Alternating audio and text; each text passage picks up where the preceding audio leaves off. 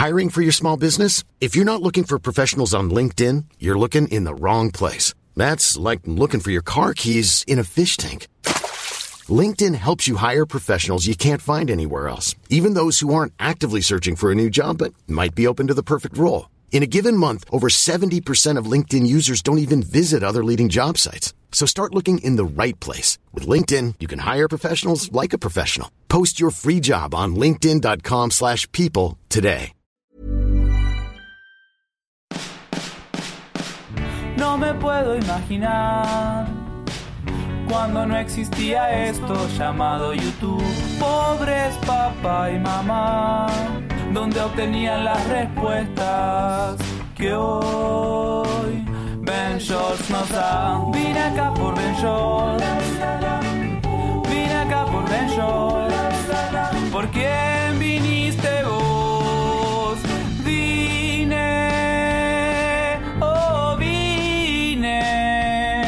por Ben Shorts. Hola amigos, bienvenidos a Soliloquio de Ventures. Yo soy Héctor de la Hoya y el día de hoy tenemos de invitado a Vixelo de nuevo. ¿Cómo estás, güey? Hola, otra vez yo, aquí, listo para derramar el té.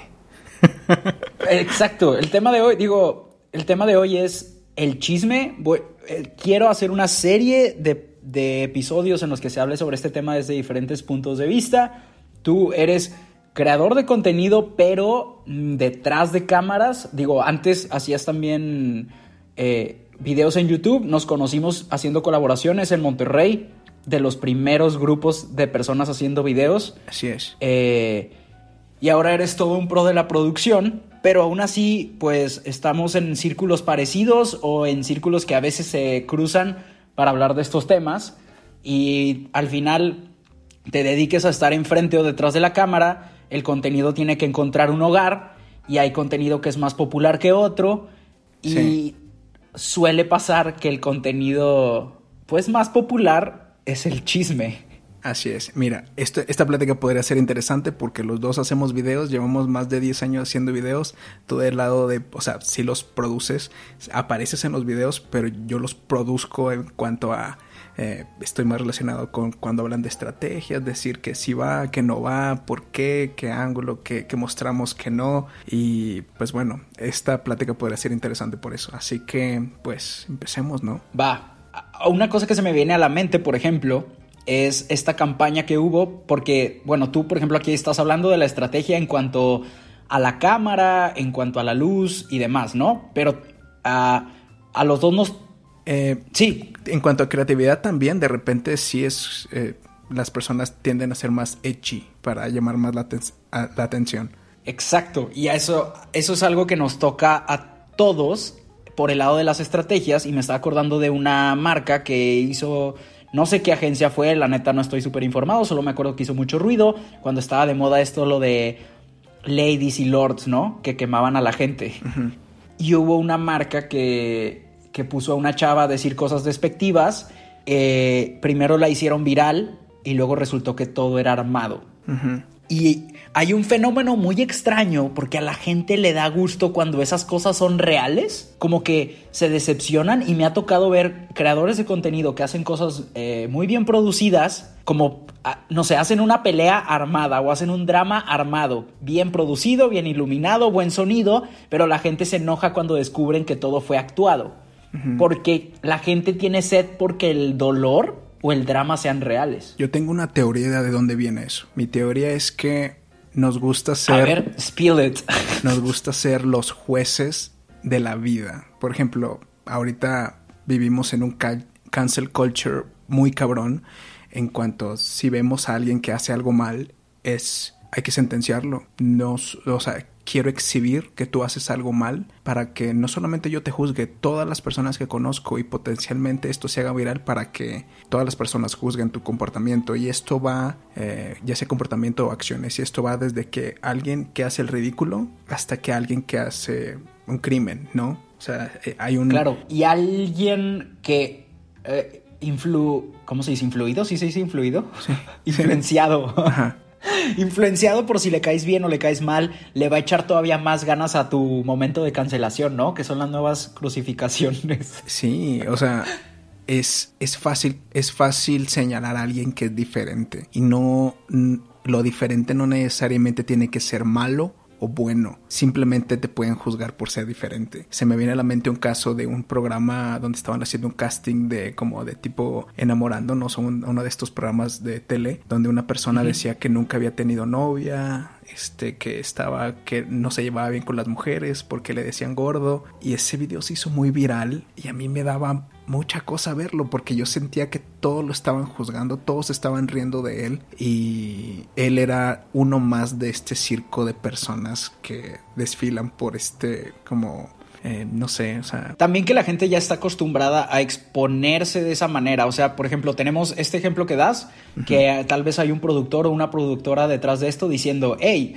estaría cagado que dijeras esto, oye, habla un poco más de esta cosa que va a hacer que la gente hable. Y ahora tenemos también el lado del Internet, que la gente dice, ¿cómo le puedo hacer para que hablen más de mí?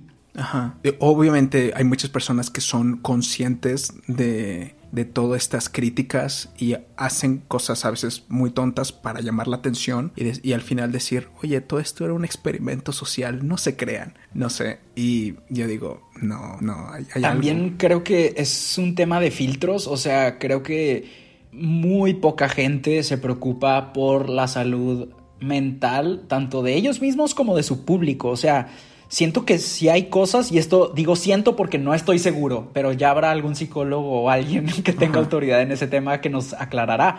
Pero seguro hay cosas que deberían de ser solo privadas y ahora no lo son. Y tú que has consumido YouTube el, el, mismo tiempo o más del que llevas creando cosas, has visto como estas parejas que se dedicaban, ¿te acuerdas de Boyfriend versus Girlfriend o algo así? Que se hacían bromas pesadas y cómo estas personas dan la imagen de que tienen su vida como muy ordenada y demás, y luego vemos estos videos donde dicen, no manches, hacíamos videos todos los días y nuestra vida ya era más delante de la cámara que fuera de la cámara. Sí, se hacen esclavos de su contenido. O sea, exacto. Creo que ese es un, un tema muy cabrón porque justo el tema de la salud mental y cómo la gente se hace esclava de su contenido y creo que no solo pasa con los youtubers o tiktokers o lo que sea, sino con cualquier persona que termina trabajando para su marca o para su empresa en vez de que su marca, su empresa o su imagen en internet trabaje para ellos. Eso puede ser muy duro, ¿no? O sea, pues si no das los giros correctos, te puedes volver esclavo de lo que tú creaste. Por ejemplo, vamos a poner el caso de Casey Neistat, o sea, que hizo videos por diarios por años y él los dejó de hacer porque decía que su matrimonio estaba en riesgo, este, o sea, que él en verdad se sentía feliz cuando estaba enfrente de la cámara y empezó a sentirse vacío cuando no estaba enfrente de la cámara como este personaje que él inventaba. También podría pasar que las personas se enamoren del personaje. Por ejemplo, eh, e-, él dejó de hacer videos también por salud mental y es algo que se le respeta. Este boyfriend versus girlfriend dejaron de hacer videos porque digo, se separaron, pero tuvo que ver que ya no se aguantaban porque duraban mucho tiempo estando juntos y haciéndose bromas pesadas y al final no funcionó, ¿no? Y así hay muchos También creo que Claro, y es el tema, como creador de contenido, digo, a mí que me toca estar enfrente de la cámara, si hay momentos en los que digo, a ver, ¿de qué soy dueño de lo que estoy viviendo si todo lo estoy grabando de alguna manera como para mostrarlo a la gente que me sigue? Entonces, es como esa batalla de, Ay, creo que debería dejar mi cámara en la casa. Digo, el problema es que los celulares ahora todos son súper buenos, entonces realmente traes a tu público en el bolsillo todo el día. No hay manera de escapar y es muy fácil sacarlo y mostrar lo que sea que esté pasando en tu vida. Pero de alguna manera algunas cosas no eres dueño de ellas porque ya la estás compartiendo. Creo que también eso pasa mucho con, justo acabas de dar dos ejemplos, un, dos matrimonios que se vieron afectados por eso y la gente ya se siente dueña porque lo estás compartiendo, se siente dueña también de la relación y de opinar. Y hace un, literal, hace unas semanas cortó una, no voy a decir nombres, pero cortó una pareja muy famosa de, YouTube México y puedes ver a niñitas y niñitos de 12, 13 años diciendo, no, espero que sí lo perdones y que sí regreses y es como, si te pones a analizar, la gente quiere decidir, quiere poder votar por qué va a pasar en la vida personal de alguien. Sí, por, por ejemplo, eh, esta pareja que cortó también vi, que las personas que están opinando son niños de 13, 14 años, 15 años. Ellos tienen, les casi les dobletean la edad y tú dices, Sí. cuando tú ves a estas personas que les dobletean la edad, también empezar a hacer cosas en base a las opiniones de su público, dices, ok, no sé qué está peor. O sea, si lo, lo que ellos hacen o que hagan caso a lo que su audiencia les dice que hagan, o cómo ellos estructuran sus videos, su contenido, su vida en torno a su audiencia, que son niños de 13, 15 años. Y Claro que su... Ay, qué Yo- duro. yo no respeto que mucho los de los- 15 son niños. yo Me respeto, sentí anciano, güey. yo respeto mucho a, crea- a creadores de contenido como tú que, o sea, por ejemplo, viajas por el mundo, pero de repente dices... Gracias. Viajas por el mundo, pero a tu forma de ver el mundo dices, ok, vamos a hacer este video de eh, supermercado en tal país, o vamos a hacer esto. O sea, estructuras en Obviamente no estás sufriendo al hacer los videos. O sea, tampoco te pones en un, en un, en un spotlight de, ok, este, solamente voy a hacer lo que mi audiencia quiera. Y, o sea, compartes cómo tú vives las experiencias y la gente las disfruta. Creo que para lo que sea te tienes que poner a pensar como en tu interior o, ¿cómo se dice? Como psicológicamente tienes que separar tu yo que hace los videos o el trabajo que seas, no importa que te dediques, pero tienes que separarte, sobre todo si eres freelancer, separar tu yo que hace las cosas y tu yo que decide hacerlas y decir, si ese cabrón fuera otra persona y fuera mi jefe, ¿dejaría que me obligara a hacer esto? O sea, si estos vatos tuvieran un manager que agarrara la cámara y les dijera, hey, ahora háblame de por qué te peleaste con tu novia. Güey, obvio no. ¿Sacas? Sí. Siento que eh, ese es como hacer ese ejercicio mental te puede ayudar mucho a, a decidir si lo que estás haciendo es bueno o es sano o no lo es. Sí, aquí podría entrar algo interesante que es a veces lo que nos conviene no necesariamente es lo mejor, porque yo me imagino Claro. que estas personas, esta pareja que cortó en YouTube o otros creadores han de decir, si me trae suscriptores, si me, si me trae vistas, probablemente es lo mejor para mí, porque así voy a recibir más dinero, pero no están viendo Claro. el, el potencial daño psicológico que eso les pueda causar, o sea, ellos ven que están ganando, pero siempre una decisión trae consecuencias a veces negativas, Claro. a veces positivas o a veces una mezcla de ambas. Ellos dicen, ok, recibo vistas, recibo suscriptores, recibo dinero, ¿qué estoy perdiendo? ¿Qué es lo que yo estoy perdiendo? Y es muy fácil ignorar esas cosas. O sea, en mi caso yo como, pro- yo creo que, eh, ahorita tú lo decías, los freelancers este, también la vemos dife- diferente las cosas.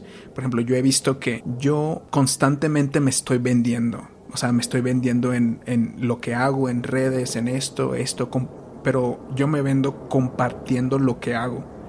Por ejemplo, grabo algo de que, oye, les comparto lo que hice con Huawei, oye, les comparto lo que hice con L'Oreal, les comparto lo que hice tanto, o sea, porque me gusta compartir, pero luego de repente también se crea esta imagen de que tú eres esta persona. Claro. y yo a veces he pensado, me gustaría ser la persona, persona que tú piensas que soy, porque yo no soy eso, o sea... Oh, ya, ya, ya, claro. Porque yo de repente ver un anuncio, o sea, ve- hago los videos de lanzamiento de los teléfonos Huawei en Latinoamérica y los videos se ven cabrones, o sea, se ven muy bien, viajo por Latinoamérica y todo esto y, y en los ojos de alguien que viaja, en los ojos de alguien que le gustaría vivir eso, me gusta como que, que wow, Ajá. es que está incre- increíble estos paisajes y lo de estos celulares. A los ojos de alguien que viaja soy una persona, a los ojos de alguien que les gustan los celulares soy otra persona, a los ojos de alguien que produce contenido así o que le gustaría producir contenido así, soy otra persona y al final no soy ninguna de esas personas. O sea, yo tengo que entender eso. Claro, te- eres quien... Y está bien difícil. O sea, tú eres quien no... Tú eres quien eres cuando no está nadie viendo, ¿no? Exacto. Sí. Digo, y justo lo que dices, todos nos estamos vendiendo y puede- va a haber gente escuchando que va a decir, ay, pero yo me dedico a esta otra cosa. A ver, no, cuando vas a una entrevista de trabajo te estás vendiendo. Cuando estás, este, haciendo lo que sea que estás haciendo, si vives dentro de este mundo, a menos que haya alguien de Corea del Norte escuchándonos, saludos, este, todos nos estamos vendiendo. Ajá. Eh, y la, justo eso como la percepción y cómo nos percibimos a nosotros mismos, porque sí, justo lo que dices está muy cabrón, porque sí me pasa que de repente se acerca alguien y me dice, ay, está muy padre esto, o la actitud que tienes ante esto y esto y de repente digo de que a la bestia, a veces no me siento como me perciben. No, no. O sea, es de que, ay, no manches, hoy me levanté súper tarde y no me he bañado y la chingada. Pero tampoco quiere decir que yo sea eso, porque nadie me está viendo, sino agarrar partes de todo. O sea, al final, tal vez no seas eso, pero sí eres el profesional que creó eso que la gente está admirando. Exacto. Y te tienes que dar crédito de eso, ¿no? Sí, o sea, es, a veces lo que hacemos habla por nosotros, pero a veces lo que hacemos habla de más por nosotros. claro. O sea, es como... Sí, por ejemplo, esta, esta pareja, ¿no? No vamos a decir nombres, No. pero el pedo es que están haciendo esto que pasó, que se hizo súper público y súper escandaloso y súper horrible. Se está mostrando al- ante el mundo y si eres eso porque sí lo hiciste y tal vez no lo hiciste por tu propio placer o lo hiciste para, para llamar la atención, pero a la vez tal vez eres buen padre. Y ser buen padre no es algo que va a hablar por ti porque no está ahí en el internet, ¿sabes? Ajá. No estoy diciendo que sí lo sea o que no lo sea, solo es un ejemplo, amigos. Tranquilos. No, pero es, eso va en todo. O sea, por ejemplo, yo he tenido trabajos que hago horribles y esos trabajos no hablan por mí. O sea, una persona los ve y dice, ah, qué feo video. No sé, podría decir no. Pero es fácil de repente ver cosas buenas y de repente pensar súper bien de la persona. O en este caso, de un chisme y de un delito o lo que sea. Y decir, Claro. ah, eres la peor persona del mundo. Mira, cuando, la- una, cuando una persona expone su vida, así como ellos lo hacen, así como tú lo haces, están... No, espérate, no es igual, no es Bueno, no, igual. no, no. No, no, no, no. Pero no. Espérate, espérate, porque te cuelgo. No, no, no. bueno, amigos, gracias por escuchar este. No, no, no. Yo decía de que... eh, Estoy jugando, estoy yo, jugando. yo decía de eh, producir contenido para internet. O sea, eh, huevo. como firman un contrato invisible para decir, ok, acepto beneficiarme por todo lo bueno que se hable de mí, pero Pero tengo que aceptar todo lo malo. pero también tengo que aceptar todo lo malo. O sea, es como, te digo, a ti te ha tocado que has estado en muchas campañas, has hecho esto, esto, esto y aquello, y has visto lo- los beneficios y también las desventajas, ¿no? Dentro de tu Claro. forma de hacer las cosas. Tal vez eh, eh, tú, las cosas malas que te podrían pasar no son las mismas cosas malas que a estas personas que sí están haciendo cosas como que podrían rayar en, en- en delitos, así. No, y creo que ahí entra otro factor muy cabrón, güey, porque puede que hagan las cosas bien, pero al final es, todos vivimos en la misma plataforma y ese público puede llegar a ser el mismo, Exacto. aunque consuman cosas diferentes. Entonces, las consecuencias para alguien eh, que hace las cosas de cierta manera y alguien que hace las cosas de otra manera muy diferente pueden llegar a ser las mismas. O sea, ha habido haters para algunas, para, para un rayito que me llegan a mí. ¿Estás de acuerdo? Pero ¿Por fíjate. qué? Porque todos estamos en YouTube. Yo creo que Internet, YouTube, cualquier plata- plataforma solo potencializa tu voz, quien seas. O sea, solo potencializa quién tú eres. O sea, si tú eres una persona de que, que te gusta compartir esto, esto, esto y aquello, tal vez eh, la plataforma YouTube te da las herramientas necesarias para que eso sea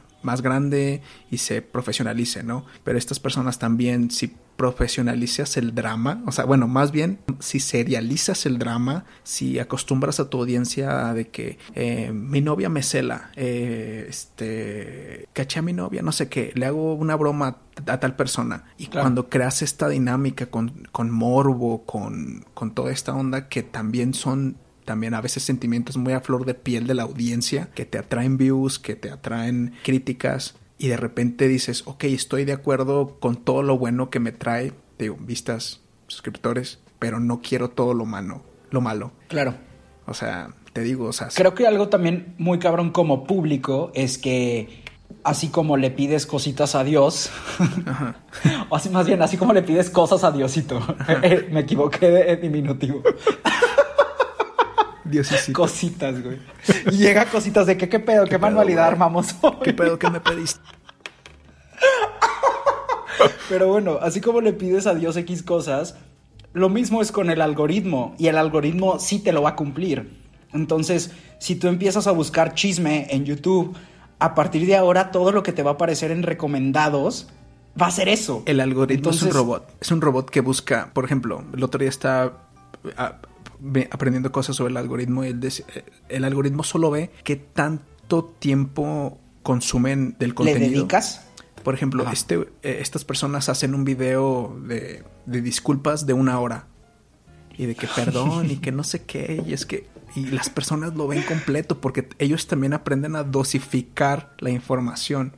Para que esta Claro. hora 20 minutos sea de este problema, 20 minutos sea de este y 20 minutos de aquel. Y tú dicen, ok, bueno, están haciendo que una persona con- eh, consuma un contenido de una hora para entender parte del problema. Pero es Claro. justamente ellos como que generan contenido en base a problemas, ya lo tienen súper bien trabajado. ¿Qué tendría que hacer un, un creador de contenido que hace las cosas bien? Hacer un tema interesante por una hora, que ahorita lo veo en los como documentales, reseñas, opiniones, Claro. que de repente sí están muy padres y sí llenan la hora y YouTube los premia, ok, Porque te digo, ahorita el... Y, creo que también acabas de decir algo muy cabrón. O sea, no podemos medir las recompensas de la misma manera. Justo alguien que hace un documental de una hora no puede esperar las mismas visitas eh, que alguien que hizo las disculpas o peleándose o eh, eh, haciéndola de pedo de una hora. O sea, duran lo mismo, están en la misma plataforma, tal vez el chisme va a durar más,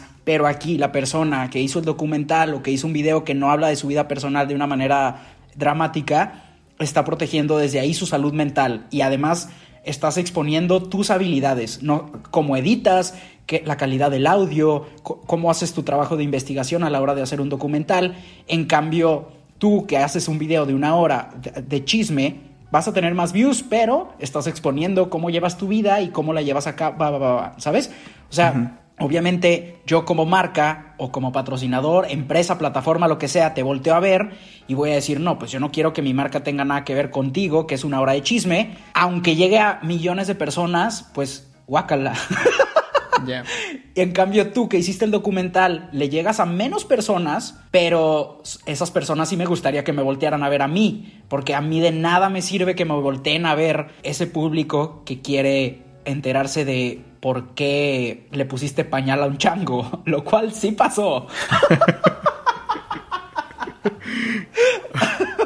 Pero bueno, o sea, Pero bueno, acá las cosas es... eh, también yo creo que ellos han de tener una idea, tanto estos creadores que hacen contenido controversial como las personas que hacen estos contenidos de opinión, como los que hacen tutoriales, Sí. quién es su audiencia como meta. O sea, Claro. o sea, tal vez a veces son ellos mismos. El, O sea, el yo- problema es que batallamos muchísimo en, en darnos cuenta que no nos debemos de medir igual. O sea, obviamente yo como creador de contenido sí digo de que, maldita sea, me tardé no sé cuánto en hacer esto y en ir a este país y estos vatos se pelean y tienen más views que yo, pero luego tengo que recordar, a ver, nuestras recompensas no son las mismas, son diferentes y, lo, y el costo de hacer un contenido y otro no solo es el dinero y no solo es el tiempo, sino hay muchas más cosas detrás que ellos deciden sacrificar y que yo no decido sacrificar, ¿no? Así es. O sea, obviamente el esfuerzo es distinto, las, recompensas son distintas, pero te digo, lo, lo que ahorita te decía de que estas personas aceptan, o sea, aceptan lo bueno y lo malo, así como tú también podrías aceptar Claro. lo bueno y lo malo, así como alguien que hace documentales y tiene 1200, mm, o sea, 1000, 2000 vistas, acepta que no tiene tantas vistas, pero de repente esa gente crece y crece y crece y puede llegar a vivir de eso. O sea, yo tengo amigos creadores de contenido que hacen reviews de celulares y tienen un millón, dos millones de suscriptores y les va súper bien y toda su audiencia Claro. es muy nicho, pero también ya es un nicho de dos millones de suscriptores. O sea, que está súper bien. Y, Y estar consciente de que tú creas tu nicho. Ah, exacto. O sea, pero ah, hablemos de este mismo tema, pero de los, este, de las, digo, de las cosas positivas y negativas. Por ejemplo, estos amigos que tienen un millón o dos millones de suscriptores que hacen contenido de tecnología, dices, bueno, está la curva cuando va subiendo de suscriptores, pero de repente ya te das cuenta que lo que a ti te gustaba hacer no lo puedes hacer tanto. ¿Por qué? Porque te voy a poner en el, el contexto de ellos. Ellos pueden hacer celulares, que eh, reviews de celulares que cuestan 20 mil pesos o 25 mil pesos, del iPhone más nuevo, del más caro, ¿no? Pero estas personas ven ese contenido como aspiracional. Ay, quiero ver qué es lo nuevo, pero también ellos tienen que ser conscientes de quién es su público para decir, ok, ya vi el celular que de mis sueños, ahora qué celular me puedo comprar yo que tengo 6 mil pesos para gastar. O sea, tanto el creador tiene que conocer las necesidades de su público, decir, ok, bueno, tengo esta serie de videos que son de videos caros, flagships, teléfonos eh, como que lo mejor de cada marca, pero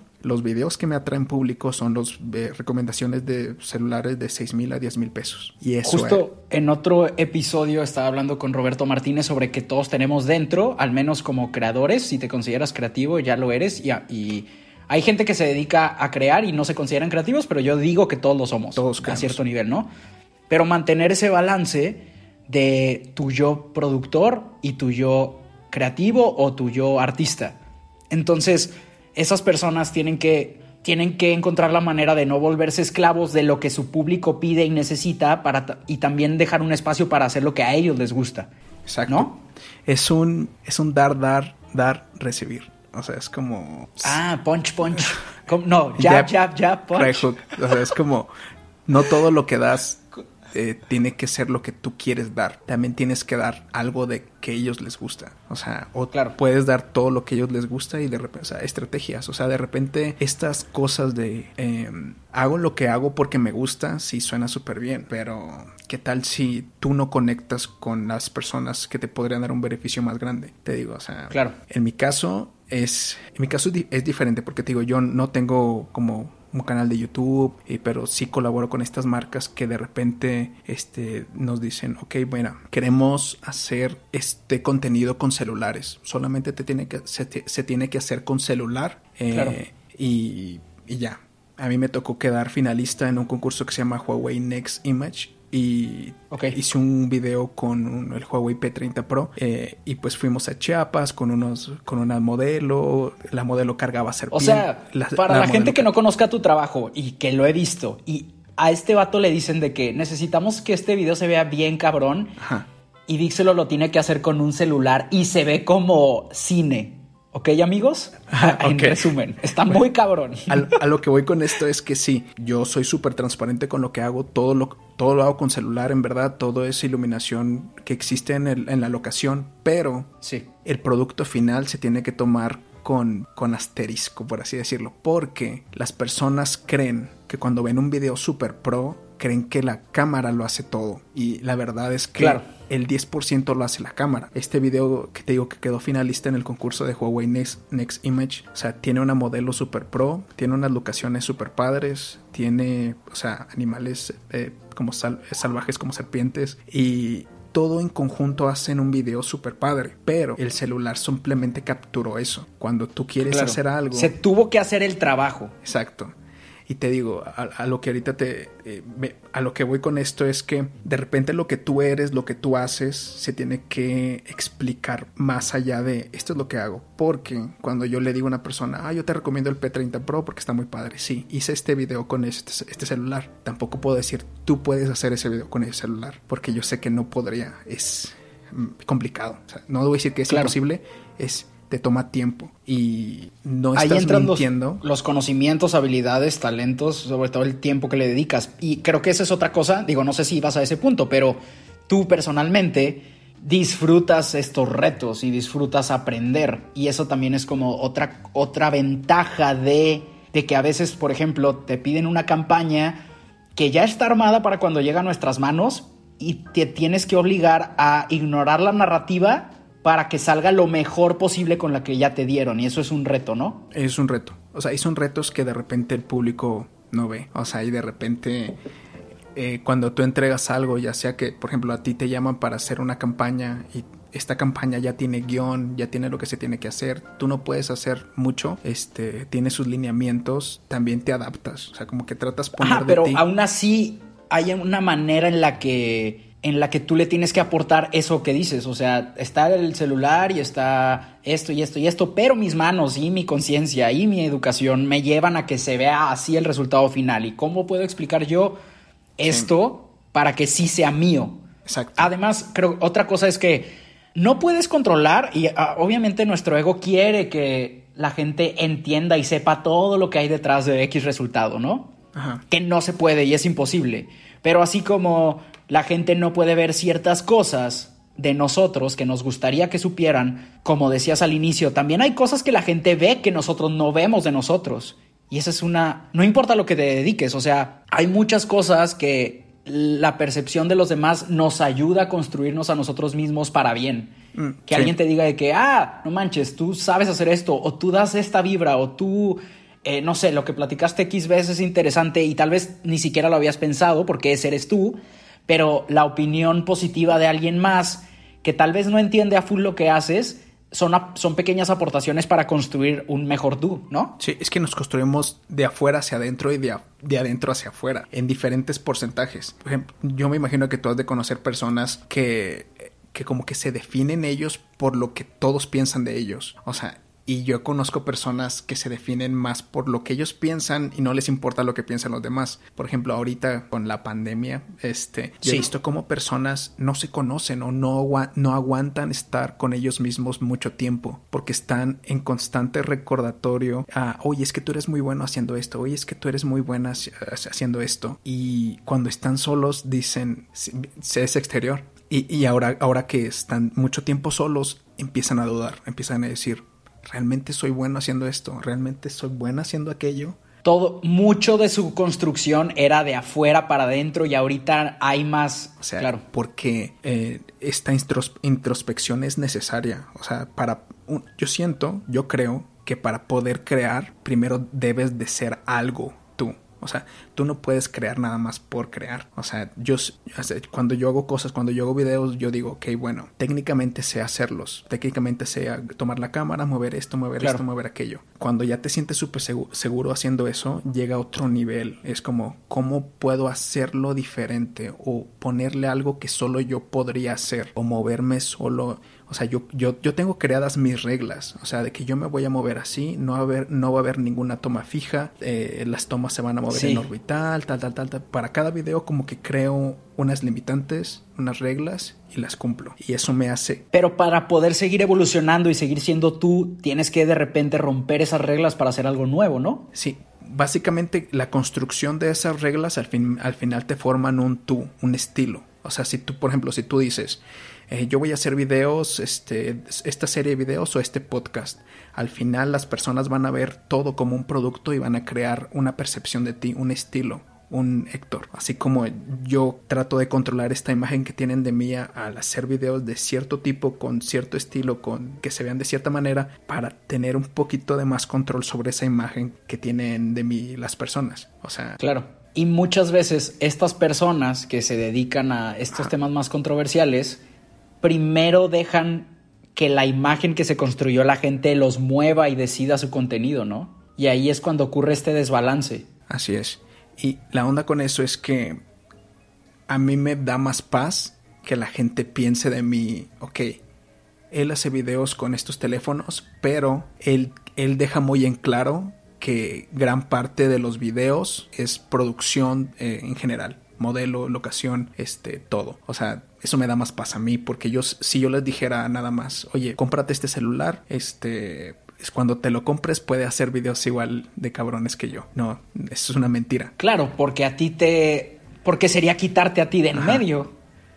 O sea, sí, ¿Sabes? pero digo, a mí me gusta más un poquito ser más. Si tratamos de controlar esto que eh, nuestra imagen, por así decirlo, a mí me, gust- me, gust- me gusta dar algo más real. Por ejemplo, cuando me preguntan, oye, ¿qué estudiaste para hacer lo que haces? La verdad, yo no recomendaría estudiar lo que estudié. O sea, es bien difícil. O sea, porque yo he tenido momentos en mi carrera en los, en los que se me ha dificultado conseguir clientes, como se me ha dificultado de repente este, decir si tengo algo diferente. O sea, yo ahorita como freelance, ahorita me va, me va bien, pero también también hubo momentos donde me fue mal. Así que cuando alguien me pide una recomendación, Claro. yo recuerdo esos momentos. O sea, yo no le puedo decir, oye, mira, haz esto y, y te va a ir bien. Pero Sí. o sea, todo viene con un, te digo, yo, yo de repente sí me siento responsable por, este, cuando inspiras a alguien, todo es bueno, pero debería de venir con unas cláusulas, o sea, como decir, mira, esto, es- podrías hacer esto, pero también tienes que sacrificar esto. Claro,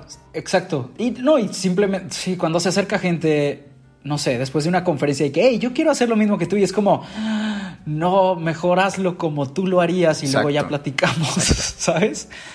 Eh, no, no te puedo empaquetar estos 13 años de cosas que he hecho porque también me las he visto negras muchas veces y han pasado cosas buenas y cosas malas y también ni siquiera la industria tiene la misma forma cuando yo empecé ahora que tú quieres empezar eh, y no todo el tiempo estás con los ánimos de crear, ¿no? O sea, obviamente todos nos estamos vendiendo y mostramos lo mejor de nosotros. Eso no significa que lo estemos escondiendo, pero pues el aprendizaje creo que está en los dos lados, ¿no? Vamos un poquito a, a hilar el tema con lo que empezamos a con lo que estamos hablando ahorita, porque creo que se puede hilar de una forma muy Va, padre. sí. Porque, por ejemplo, empezábamos a hablar de cómo ciertos contenidos son más consumidos que otros, cómo este, este, Sí. ciertas cosas pegaban más que otras, eh, cómo de repente podemos opinar mucho de, de una persona que es diferente a nosotros. Y ahí te va. Lo que decía hace rato de es fácil juzgar a una persona que hace, hace- que hace algo diferente. En el espectro positivo es fácil juzgar. Si yo, te, si yo entrara a internet y no hubiera visto nada de ti y entro a tu Twitter y veo tu tweet este, fijado que tienes una conferencia, una un tech talk, eso sería la mejor carta de presentación. O sea, para conocer a Héctor. O sea, pero de repente yo digo, eh, Claro. o sea, estos chavitos que te están conociendo también este, van a entrar y se van a llevar la, me- la mejor versión de ti, ¿no? Pero tam- también, Claro. así como te pueden, así como Pero puedes sí- entrar a la vida de las personas siendo un lord o una lady. O sea, las dos formas, tanto esta lord o lady, tanto como Ben Shorts, la persona eh, super pro de internet que da TED Talks, son percepciones que en, un- en- en una situación te beneficiaron, en otra la super afectaron. No somos eso, pero podemos Claro. Trabajar lo suficiente para construir eso. O sea, tú has, Exacto. tú has trabajado más de 10 años en esta onda de internet y yo creo que te mereces. y solo se ve eso, exacto. Pero va a haber alguien que le va, que le va a ver un retweet mío mentando madres y esa va a ser Así su es, tarjeta sí. de presentación. A- entender que Al final no podemos controlar Exacto. cómo se O sea, percibe. tantos, eh, tanto, te digo, si la audiencia consume más lo negativo de ti o lo positivo de ti, ya es algo que tú no controlas. Tú sacas contenido, este, pero de repente no nos podemos dejar definir por eso que consume más la gente. Que yo veo que otras personas sí se dejan llevar por eso, como estos, este ejemplo que poníamos de esta pareja, ¿no? O sea, te- de repente, si de este, si de este podcast se tienen que llevar algo de valor, es decir, las personas en tu vida te van a conocer por cosas buenas, por cosas malas. Tanto las cosas buenas como las malas no te definen. O sea, tú te conoces a ti eh, todos los días y te estás transformando. O sea, hay personas que de repente... Eres una Exacto. mezcla de todo. Y en- estamos en constante cambio. O sea, no podemos dejar de cambiar. Así que si algún día alguien te dice, Creo que un, un gran ejemplo sería un artista que hace música, ¿no? Tiene un disco y unas personas en un edificio muy alto decidieron cuáles canciones iban a ser sencillos, pero esta persona escribió todas y trató de dar su mensaje y el mercado y X personas van a decidir, ah, estos son sencillos, estos van a pegar, estos no, y así es como llega al final, ¿no? Pero esta persona ya sabe qué artista es por las 12 canciones, no las tres que pegaron y las dos que fueron un fail y demás, Hay personas que viven toda su vida sin tomar decisiones. ¿Por qué? Te voy a poner el ejemplo de una conversación que tuve hace poco de una amiga que estudió cierta carrera porque en su familia le decían que era bueno para algo. Cuando estaba ahí, continuó, terminó y, y siguió, siguió haciendo eso. Pero ella hace poco me dijo, yo siento que yo nunca he tomado una decisión. No sé lo que me gusta porque yo me he dejado como que me han dicho, oye, tú eres buena para esto, tú eres buena para aquello, deberías hacer esto, deberías hacer aquello. Y por no tomar ninguna decisión, ya se le han pasado 22 años de su vida. Y ahorita que ya no está en la facultad ni nada, de repente siente esta sensación de que pude haber escogido yo, que nadie me haya dicho. Ah, digo, también algo muy cabrón ahí es que no importa qué edad tengas, en el momento en el que te das cuenta de eso, es tu responsabilidad tomar una decisión. O sea, nunca es demasiado tarde para sí tomar la decisión. Porque al final todo, todos estamos jugando el, o sea, todos los que tenemos eh, la fortuna de dedicarnos a cosas que, que no nos hacen daño extremo y que disfrutamos hasta cierto punto, obviamente, estamos tomando la decisión constante de seguir dedicándonos a esto. Y elegir una carrera también, pues, es una decisión, ¿no? O sea, cuando te das cuenta, eh, puedes hacer ese cambio y eso ya cambia la definición que tienes de ti mismo, ¿no? Y, las consecuencias de eso tal vez tú no las decidas, pero te van a empezar a formar inmediatamente. O sea, y te digo, a veces yo veo que los niños, los chavitos de repente consumen contenido y ellos quieren la fama de esas personas. O sea, ven estos youtubers que hacen cosas muy tóxicas y yo veo como ellos hasta cierto punto idolatran su estilo de vida. De que, ah, ellos tienen dinero yo no tengo dinero. Me gustaría que cuando yo tuviera esa edad, me gustaría hacer así, así, así, así. Y aprendemos por imitación. O sea, es como si tu objetivo es una consecuencia, por ejemplo, el dinero, no es. A veces yo digo, el dinero sí está bien, o sea, como pensar en dinero es saludable, decir, ok, necesito tal, tal dinero para cumplir lo que tengo que hacer, mis metas, lo que sea. Pero cuando el dinero, el dinero es solamente la meta, lo más probable es que hagas cosas como estos youtubers que. Claro dejan de lado como, no sé, muchas cosas que están mal. Sí, eh, te van a hacer falta cosas que no vas a poder comprar con ese dinero. Exacto, o sea, y, cuando... y cuando tú haces cosas, o sea, te lo juro, hace poquito, yo ahorita voy a cumplir ya 30 años este año. y he estado pensando mucho en eso. Y hay un pensamiento que a mí me vuela la cabeza positivamente. y yo digo, creo que yo soy esa versión de mí mismo con la que soñaba a los 13 años, 14 años. ¡A huevo! O sea, creo que vivo de lo que me gusta, hago videos, hago esto, hago aquello. O sea, ningún día es igual al otro. O sea, y claro. suena bien. O sea, suena increíble. Si yo lo, lo, escribí, de hecho, o sea, lo escribí y dije, si yo le platicara, si yo regresara el tiempo y le dijera a mi yo de 13 años, oye, lo lograste, o sea, sería la felicidad extrema, ¿no? Corte ahorita, obviamente esto conlleva responsabilidades, esto conlleva a tener cierto nivel de preparación, siempre estar en constante aprendizaje, este, estarte vendiendo a otros clientes, este, buscar más áreas de oportunidad, porque nunca dejas de hacer eso, o sea, y, o sea, un, un pensamiento positivo es ese, un pensamiento negativo es, lo difícil no es pegar algo, es continuar haciéndolo. ¿Y las consecuencias de eso? Ah, es que, esto se sostenga, que crezca, que no sea volátil, tener esta sensación de seguridad en tu vida, o sea, no sé. Claro, son y una seguridad que, o sea, el pedo también es eso, como el balance de la seguridad con la emoción de encontrar maneras de seguir haciendo cosas con pequeños cambios y rompiendo tal vez reglas que hiciste hace cinco o seis años y decir, sabes que ahora va a pasar esto, pero esto me hace sentir vivo cuando lo hago, ¿no? Así es. Y si algo se tienen pues que llevar de este tema, de este podcast. A ver. Oye, ya traen la morralla bien llena. ¿Cómo se dice? El morral, el morral. Traigo el morral lleno de consejos, compa. No, nada. O sea que obviamente no necesariamente lo que es popular es lo mejor. O sea, yo creo que eh, esto es obvio cuando ya tienes, no sé, más de 25 años, pero cuando eres un niño, cuando eres 13, 15, 17 años, a veces lo, ves lo popular como lo mejor del mundo. De que, de que quiero ser esto, quiero ser aquello. Y eventualmente yo creo que si un día tienes que decidir entre lo que te llena a ti, o sea, ya sea hacer música, hacer, hacer videos, no sé, literal, estudiar, ser médico, prepararte para algo, hacer algo por ser popular, pues siempre yo 99% es haz lo que te gusta, independientemente si eso no te va a traer popularidad. A huevo.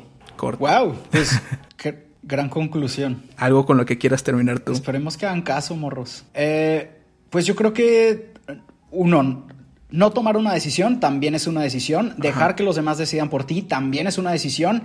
Y todo lo que hagas eh, lo tienes que aceptar con lo bueno y con lo malo. Y que estamos construidos por lo bueno y lo malo también. Y también tener cuidado con ese filtro que tenemos de la percepción que tienen los demás de nosotros, que no, que no nos no nos dejemos construir completamente de afuera hacia adentro, sino mantener ese balance. Y no definirnos, o sea, y no definirnos como que yo soy así, o yo soy esto, o yo soy aquello, porque... Claro. A veces las personas dicen, no, pues este, yo soy así, pero si tú le preguntas cómo eras hace 10, hace 10 años, no era nada, nadie es igual que 10 años después. O sea, claro. te digo, son cambios que no notamos, pero cuando los vemos de tres, en intervalos de tres o cinco años, son cambios grandísimos. Así que, A Wilbur. that's it. Pues ya vieron, compártanos en redes qué opinaron de esto. Es- se puso mucho más denso e interesante. O sea, primero íbamos a hablar solo de chisme y luego fue como, wow. No, pues que digo, el chisme, deep. el chisme lleva a otros temas. Me gustó. A huevo, güey. Pues muchas gracias. Compartan este episodio por todas partes. Esperamos que les haya servido. Yo digo que sí. Yo también. Eh, hubo muchas lecciones. Eh, ¿Cómo te podemos encontrar en redes, güey? En redes me encuentran como Vixelo, arroba V-I-X-E-L-O, en todas las redes. Eh, no, no subo la gran cosa, así que está bien. si no quieren Pero bueno, gracias por compartirnos y gracias por compartir. Nos escuchamos en el próximo episodio. Adiósín. Vine